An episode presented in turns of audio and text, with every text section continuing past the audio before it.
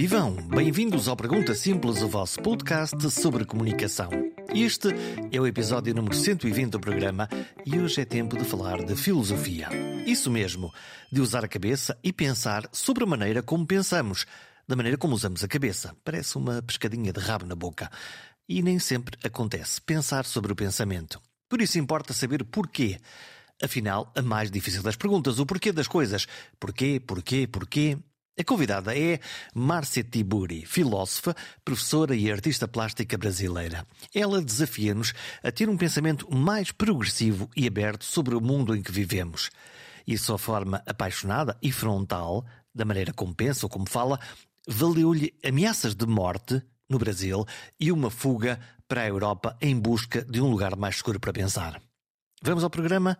Vamos ouvir uma forma diferente de pensar para um mundo novo? Vamos a isso.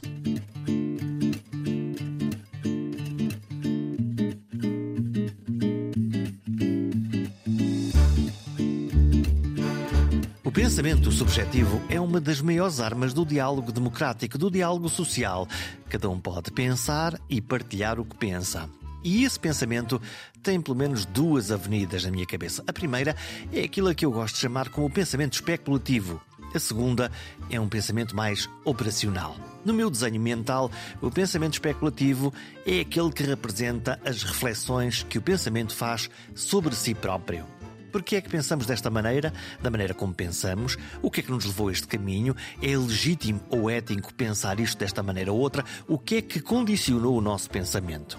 A segunda avenida é do pensamento operacional, que vem da resposta à pergunta: e se. E se eu fizesse assim? E se eu fosse por aqui? E se eu fosse por acolá?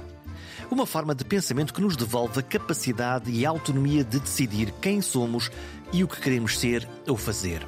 É uma forma de autoconsciência.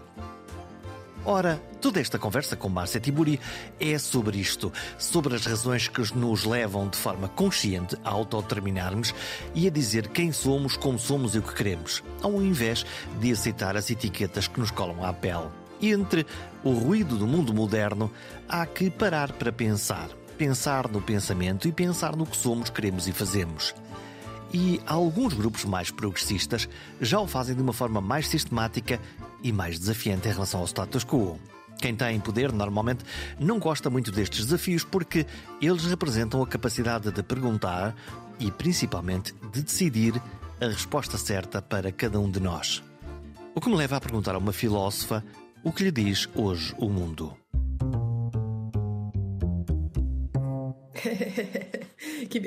uma pergunta simples, não é, Jorge? Obrigada por, sua, por seu convite, obrigada pela sua questão. Então, é, a situação do mundo é, é complexa. Por acaso, é, durante esse ano no Brasil, eu vou lançar um livro que se chama justamente Mundo em Disputa. Veja bem. então, o mundo, a ideia de mundo continua em disputa. E, é, é, do meu ponto de vista, é justamente uma ideia que nós devemos disputar mais. Nós, que eu digo, é, quero dizer, uh, as feministas, os ecologistas, os ecofeministas, enfim, as pessoas que lutam pela democracia, porque há também uma guerra contra a democracia em curso essa guerra atingiu profundamente o meu país, o Brasil, e conseguimos uh, passar, ultrapassar, vencer parcialmente essa guerra com a eleição do atual presidente Lula da Silva. E é, mais temos que avançar. E pelo mundo afora, a, cri a crise climática se torna cada vez mais intensa e cada vez mais desrespeitada também é, pelos donos do poder atual. E esses donos do poder atual são os mesmos antigos que se renovam no poder, ou seja, os capitalistas de sempre que se transformaram em neoliberais e continuam atacando o nosso planeta. Então, o nosso mundo vai mal, mas ao mesmo tempo existe muita luta é, que nos fará certamente vencer, pelo menos parcialmente, é, essa terrível guerra é, que nós vivemos até o momento. Hum, quer dizer, em termos de comunicação, é quase um apelo do levantamento das várias causas sociais e humanas que possam contrapor um mundo novo ou um mundo antigo. Hum, podemos ter esperança nesse nessa revolução, numa forma mais silenciosa ou mais ativa, ou isto vai ser uma luta difícil, longa e cuja vitória não estará garantida? É, a, vitória nunca, nunca está garantida, mas a luta, eu uso, eu uso esse conceito de luta, Jorge, uh, por oposição ao conceito de guerra. Enquanto se anuncia o avanço da guerra na própria Europa, é, eu considero que as lutas por direitos elas também avançam pelo mundo afora. E a Europa, por exemplo, ela se, é, ela se colocou numa tremenda crise é algo que certamente se espalha pelo mundo devido ao, ao caráter ainda muito central, é, sim, do, ponto de vista simbólico, do ponto de vista econômico do que se faz na Europa, mas ao mesmo tempo existem pelo mundo afora várias buscas que eu chamaria então, que eu chamaria não, que nós chamamos de lutas, lutas por direitos, são as lutas das minorias políticas são as lutas é, dos grupos que pensam é, numa alternativa para esse mundo. E quando eu penso em alternativa para esse mundo, nós devemos nos lembrar que existem vários movimentos que se organizam debaixo do guarda-chuva do altermundismo. Então tem esse nome, inclusive, que é não muito conhecido. O que é, que é o altermundismo, professora? É um nome que eu, eu estou a ouvir agora. O que, o que é que isso então, quer dizer? pouca gente conhece os movimentos que é, se colocam é, nessa linhagem da busca por um outro mundo possível. Então chama-se a esses movimentos de movimentos altermundistas. E eles se insurgem justamente contra aquela ideia é, inglesa, americana, é, é, estadunidense, né, como nós dizemos hoje, mas aquela ideia que foi exposta, foi enunciada pela Margaret Thatcher. Você se lembra quando ela disse que não existe alternativa ao capitalismo e ao neoliberalismo? Então, existem muitos movimentos que fazem parte disso. Então, movimentos de mulheres, movimentos de trabalhadores sem terra, movimento de pessoas sem teto, movimentos de imigrantes, movimentos de pessoas que se insurgem contra as mais diversas ah, ditaduras e autoritarismos no, no, pelo mundo mundo afora, e são movimentos certamente que veem no capitalismo um totalitarismo, é, embora também não vejam que exista, é, digamos, uma alternativa direta e, e, e, absoluta, como houve, por exemplo, no período da Guerra Fria. Aquela disputa entre União Soviética e Estados Unidos, ela não se reedita mais, é, porque não só porque a União Soviética se desmantelou, mas porque o mundo hoje é multipolar e essa multipolarização ela, ela, deve, ela deve avançar. E certamente também a noção de comunidade, a noção do comum, ela também avança. E o próprio desenho geopolítico do mundo ele se modifica.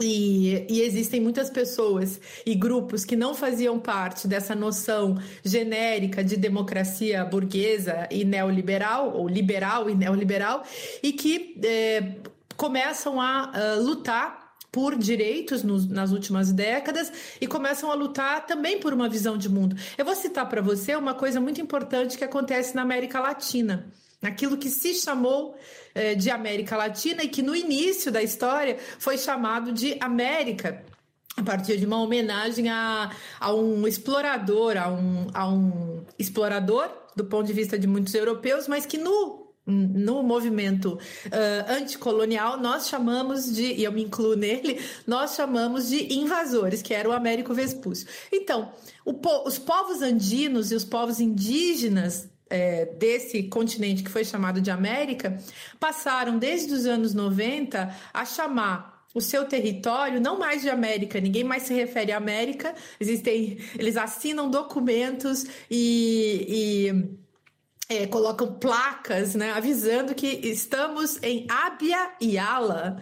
Então mudamos o nome do nosso continente. Não queremos mais chamar de América algo que, é, enfim, é, é, nosso. Assim pensam esses povos e do, do meu ponto de vista eles têm toda a razão, porque América é uma identidade falsa imposta é, pelos exploradores é, daquela época e que foi se tornando naturalizada e esses povos se deram conta de que eles não precisavam passar, continuar bancando e sustentando essa narrativa. E quando eu falo então de mundo em disputa, eu falo justamente dessa guerra de narrativas, dessa luta por uma é, definição, por uma definição de si mesmo que implica, ao mesmo tempo, o direito de existir, o direito de se uh, assumir e de se dizer e de é, trabalhar com os seus próprios significantes rumo a uma emancipação que passa certamente, Jorge, é, a emancipação econômica, a emancipação política, social, etc., passa sempre por uma emancipação simbólica e linguística. Hum, então... Hum. E posso perguntar-lhe, para fazer isso, claro, um movimento de emancipação, de autoconsciência, mas implica pensar. Pergunto a uma filósofa: estamos nós a pensar? A parar então, para pensar? É uma excelente pergunta é a minha grande luta ao longo da minha vida, porque sou professora de filosofia há, há cerca de 30 anos, estudo filosofia há mais tempo do que isso.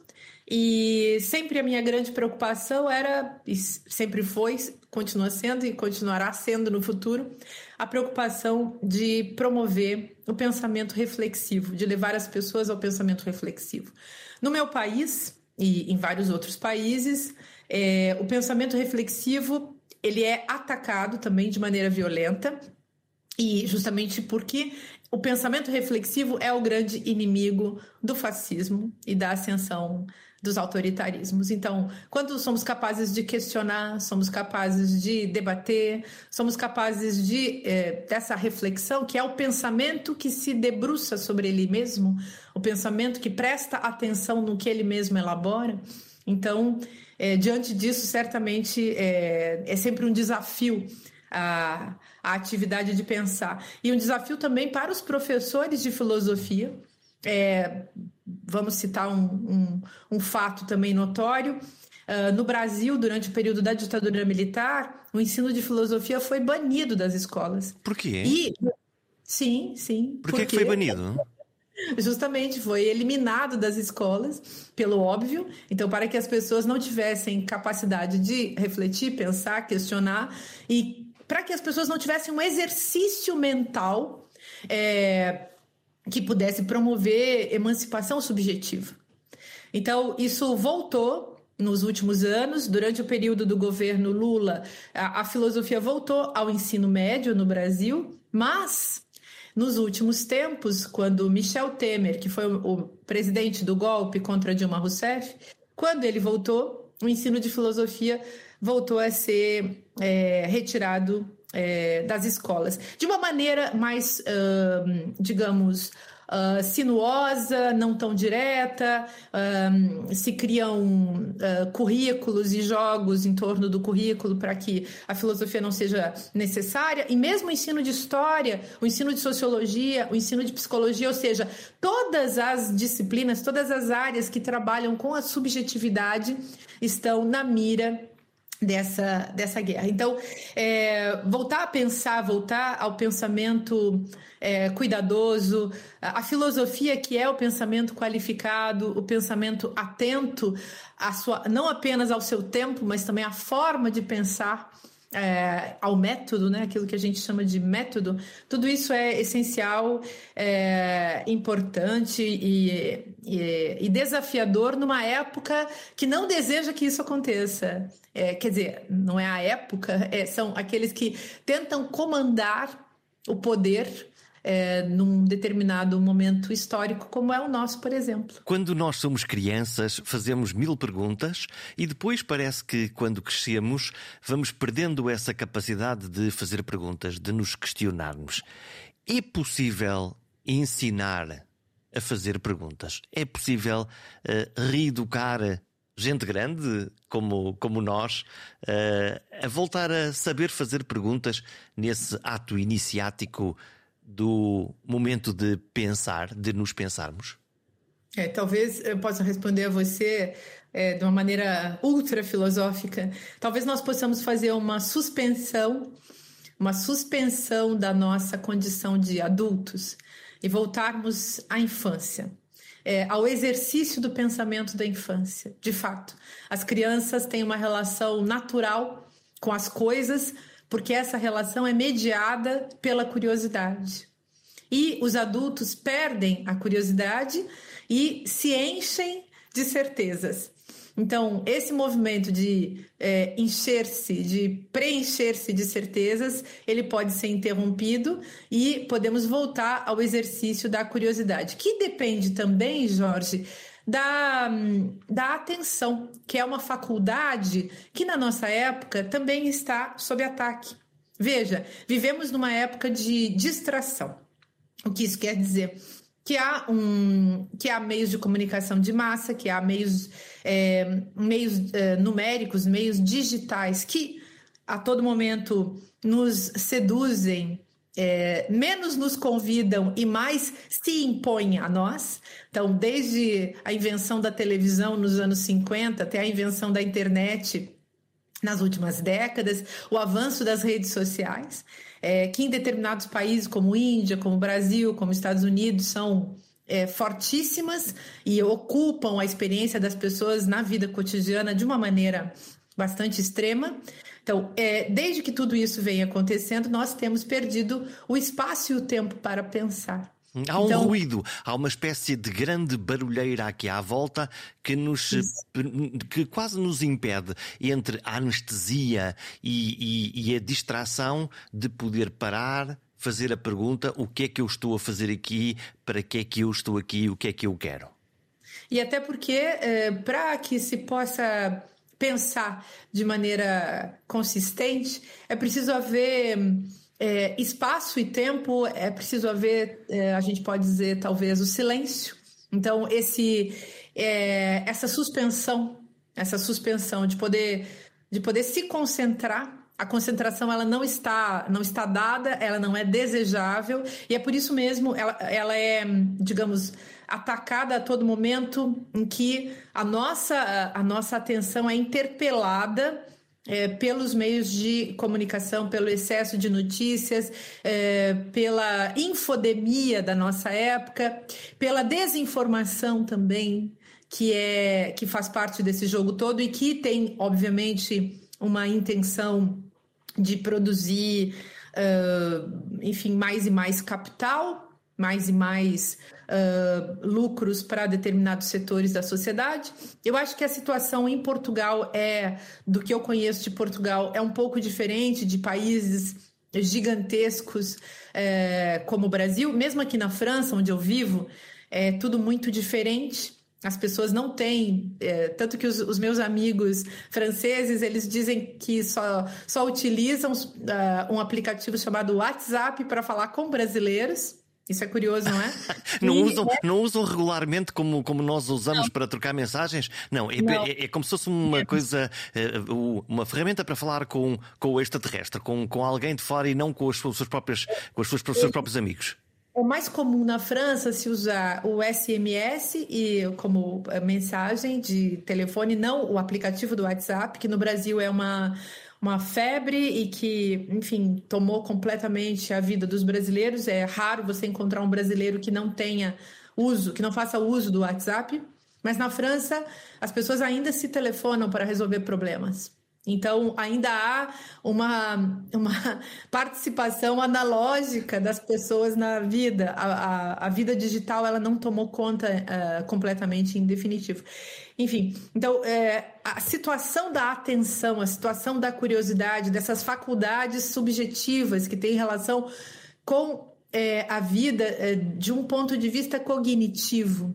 A nossa cognição é que está prejudicada. Quer dizer que estamos a ficar mais pequenos como seres humanos, com tanto ruído, com tanto produto feito, com tanta luz, tanta música, tanta, tanto movimento. Estamos a ficar com um cérebro mais pequenino, ao mesmo tempo que as grandes máquinas estão a ficar com eh, não só com a nossa atenção, mas também com a nossa capacidade de pensar enquanto sociedade coletiva?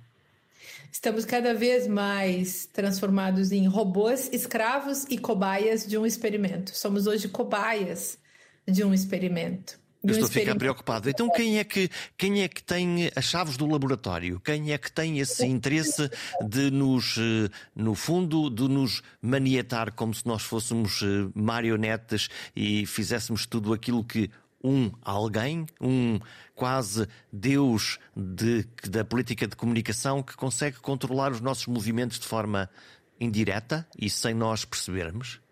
Então, é, de fato, quando você fala do laboratório, dessa, é, dessa situação, é, nós podemos voltar à metáfora, à alegoria da caverna de Platão, Estamos de novo na alegoria da caverna, fechados num ambiente e não conseguimos enxergar o que está além disso. Somos comandados por sombras e essas sombras hoje são sombras produzidas por um ventríloco. Então existe uma ventrilo, eu chamo de ventriloquacidade. Essa ordem do discurso pronto que vai ser repetido pelas pessoas, porque de fato, se você for às redes sociais, isso esse sintoma do experimento vai ser muito mais fácil de se reconhecer, porque as pessoas de fato repetem clichês a todo momento. Então, a vida criativa, a linguagem poética, a linguagem literária, a linguagem artística, ela ocupa um espaço muito pequeno na nossa sociedade hoje. A indústria cultural ela avança e é, as pessoas estão diariamente devoradas, dessubjetivadas, eu diria esvaziadas do seu pensar, do seu sentir e do seu até mesmo do seu agir. Há um, um controle, sem dúvida, é, das pessoas, das subjetividades, por meio dos meios de produção da linguagem. E hoje a emancipação, pegar a chave, implicaria que a gente pudesse, como você está fazendo, tomar os meios de produção da linguagem. Então, se trata disso. Se trata de buscar é, cada, cada profissional, cada cidadã, cada cidadão, enfim, buscar com é, responsabilidade, com ética, é, buscar a os meios de produção da linguagem para que eles se tornem cada vez mais democráticos e, ao mesmo tempo, é, éticos. Isso é fundamental de se colocar numa época em que também a reflexão sobre ética, ou seja, a reflexão sobre o que nós somos e o que nós fazemos, foi uh, abandonada. Hum, o que é, que é ética para si, neste, nesta lógica de espaço público, enfim, conflituante muitas vezes? Uh, a ética é o quê? Não é moral, não é? Pode, pode haver aqui um confronto entre a minha ética e a minha verdade e a verdade do outro?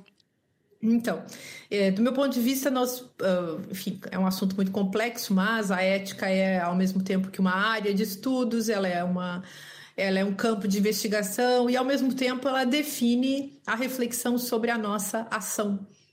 Mas é, eu gosto muito de pensar a ética como o espaço de produção da subjetividade. Então, naquele lugar onde essa subjetividade é prática, é ativa. Em termos muito simples, quer dizer, é, o sujeito ético é aquele que é capaz de pensar no que ele está fazendo. Então, as pessoas agem sem saber o que estão fazendo a, a, e, não sabem o que estão fazendo, e muitas vezes, quando sabem, é, não foram uh, levadas a refletir sobre sua própria perversão.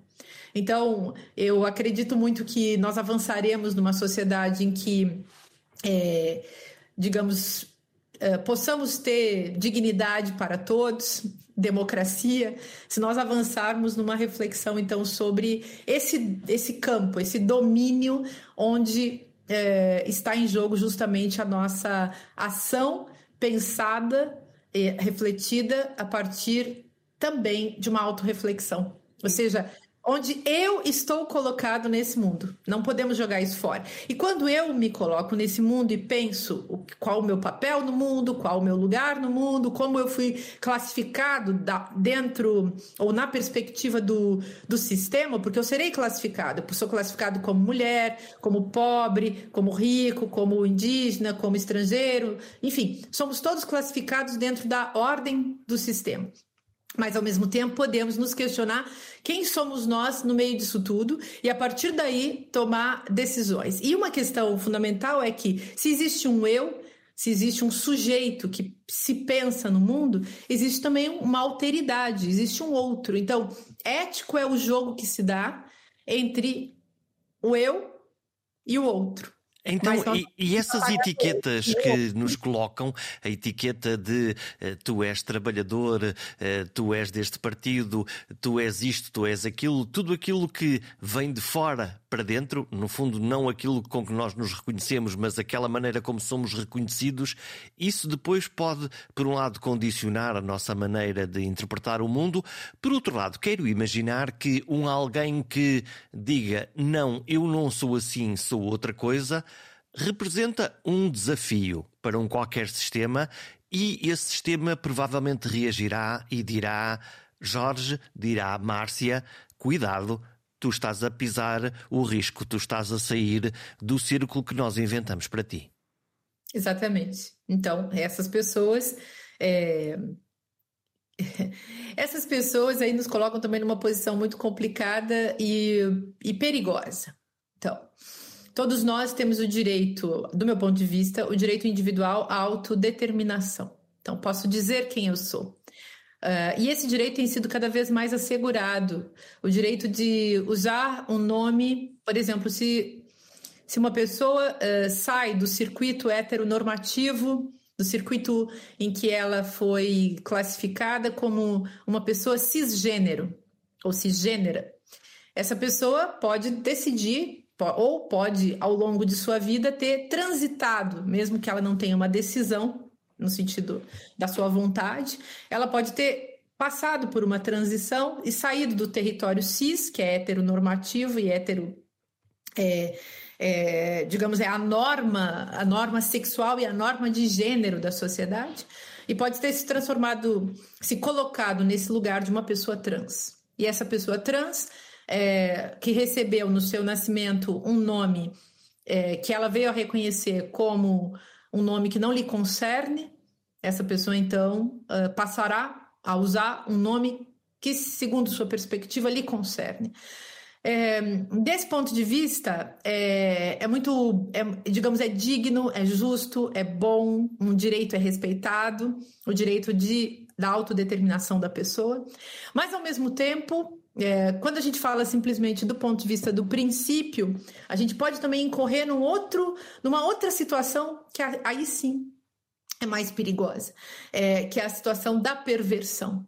É, e eu penso da, per, da perversão em que, em que sentido? Esse também é um território complexo e difícil, porque hoje há muitas pessoas que, ao cometerem crimes, ao lesarem, seja a um outro, seja na sua família, seja é, na, na, sua sociedade, seja no seu país, simplesmente dizem é, qual o problema, não há mal nenhum em fazer o que eu faço. É, quando nós vimos, por exemplo, Jair Bolsonaro é, diante da morte de milhares de pessoas, inclusive de, dos, dos dos indígenas, do povo Yanomami, é, tal como já vinha aparecendo na época do seu, do seu governo, e nós denunciávamos, e as pessoas não acreditavam quando a gente falava de um genocídio, e ele, interpelado, simplesmente respondeu: e daí? Ele também usou o expediente do eu posso fazer o que eu quiser. Então, onde é que está a fronteira entre aquilo que é a autodeterminação e a autonomiação? Eu agora sou outra coisa até ao momento do eu sou outra coisa, mas isso tem uma implicação na vida dos outros. Pois é, essa fronteira é uma fronteira delicada porque é a fronteira da individualidade e da relação com o todo.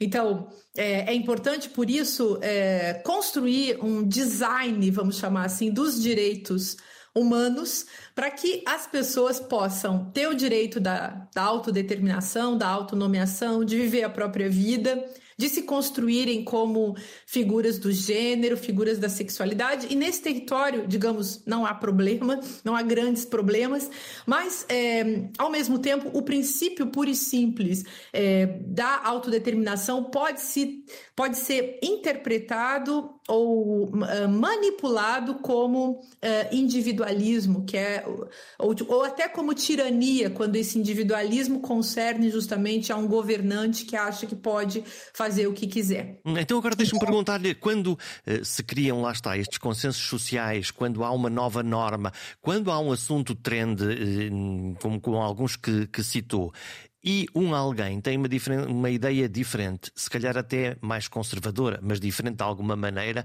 aparecem fenómenos como os fenómenos de cancelamento, que é tu não estás no, na fronteira do politicamente correto, no, no, modo mais avançado, e então nós vamos decidir cancelar o teu escritor, o teu, o teu, o teu espetáculo, a tua ideia, o teu podcast, o que for.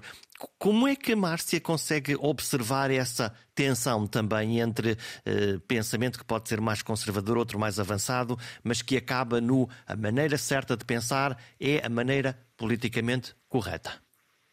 Pois é, então, é, justamente por isso, porque existem muitas distorções que nós precisamos discutir esse assunto, porque muitas vezes nós vemos pessoas de extrema direita, pessoas fascistas, que é, vão reivindicar uh, esse, essa liberdade de expressão é, e vão, é, vão reivindicar, inclusive, como liberdade de expressão a, a sua grosseria, a sua, a sua ilicitude, é, a sua injúria, a sua calúnia, a sua difamação. Então é realmente um território complexo e a gente está aqui discutindo pelo lado mais complexo. Poderíamos falar de uma maneira mais, mais fácil, digamos. E, né? o, e o contrário, Márcia, e uh, estamos a falar na extrema-direita, no fascismo, e o contrário, no outro lado, no extremo esquerdo, onde pode também haver exatamente essa maneira. Eu vejo o mundo de uma maneira completamente diferente e, portanto,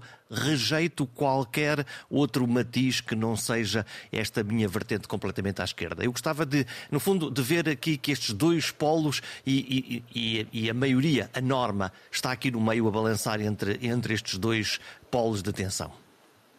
Então, Jorge, do meu ponto de vista, falando muito seriamente, entre a extrema esquerda concreta, atual, e a extrema direita, eu não vejo grande diferença.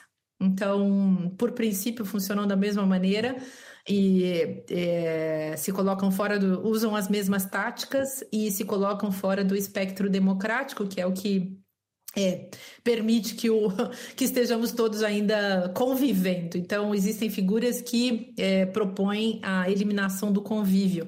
Então, acho que não, não temos o que fazer com a extrema esquerda. É, até porque o que eu chamo de extrema esquerda aqui é uma coisa que no Brasil nós temos uma pequeníssima extrema esquerda que é tosca, é, não incluiria aí nenhum tipo de partido ou de movimento comunista, é, nem anarquistas, mas existem algumas figuras uh, que são homens, que são misóginos, é, que são grotescos e que se auto-intitulam figuras da extrema esquerda e envergonham a esquerda e envergonham Lenin, envergonham Marx, envergonham Gramsci, envergonham. Eu acho que eles envergonhariam, só não envergonham talvez Stalin, é, mas acho que até Stalin poderia também se incomodar com a sua estupidez. Hum, já, já falou, falou, agora da misoginia, eu não quero deixar, não, não quero deixar escapar daqui, porque uma das uh, suas reflexões tem muito a ver com a, uh, com a questão do feminismo uh, e com a questão até da criminalização da misoginia. Hum, importa saber até como, como se pode fazer. Um, qual é o papel das mulheres neste mundo moderno? Há aqui, uma, por um lado, uma, uma ideia de autodeterminação, de dizer nós estamos aqui para fazer coisas. Qual, qual, é, o, qual é o caminho um, de, de, desta, desta ideia do, do feminino na, na criação deste mundo novo? Jorge, veja só, uh, nós estamos numa transição. É, o patriarcado capitalista, ou patriarcapitalismo, como eu gosto de chamar, vem destruindo o mundo sem nenhum limite. É, o mundo será destruído pelos homens nesse sentido dos homens do patriarcado. O, o, mundo será destruído por essa por esse sistema econômico que é patriarcal capitalista, racista e assim por diante. Então, o mundo já está sendo destruído há bastante tempo e é, existe hoje uma notória aceleração dessa destruição que se apresenta na questão climática e na questão da economia também é, do mundo, é, dominada, sequestrada, enfim, pelo neoliberalismo. Então, é, o que eu, o que eu é, considero é que estamos na transição para a reconstrução do mundo, e essa reconstrução do mundo é ecossocial feminista. É, ou seja, não quero dizer que as mulheres vão simplesmente reconstruir o mundo, porque acredito que também é, homens podem aderir a essa perspectiva de reconstrução, e homens e pessoas dos mais diversos, uh, das mais diversas uh, sexualidades e gêneros podem se engajar, mas acredito que é a perspectiva, ela tem nome, é a perspectiva que eu chamo de ecossocial feminista, que várias pessoas chamam de ecofeminista, e que é uma perspectiva que implica a produção de um comum a produção de uma outra forma de existir em comunidade, em que nós seremos capazes de compartilhar um projeto é, de vida, um projeto de, é, de vivência, sobrevivência, de produção de uma vida justa e digna para todas as pessoas, numa comunhão certamente com a natureza.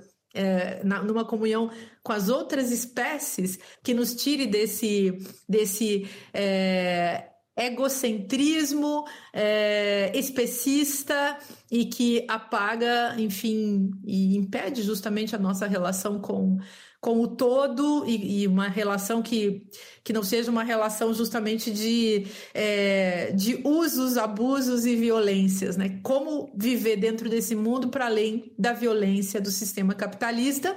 E claro que nesse sentido nós esperamos que o capitalismo seja superado. E superar o capitalismo implica superar justamente a sua lógica e os seus processos. O mundo novo tem uma fórmula de pensamento muito própria, onde os conceitos da ecologia, da igualdade, do feminismo, de uma justiça mais ampla têm um peso maior do que os caminhos do mundo antigo. A cooperação entre seres humanos para uma nova plataforma de bem comum está de alguma maneira já a sussurrar alto nas novas formas de dizer, seja nas palavras, seja nos atos. Mas há uma batalha surda em curso entre a anestesia social do status quo e a pulsão do grito de revolta. Estaremos nós a entender o que está a acontecer? Até para a semana.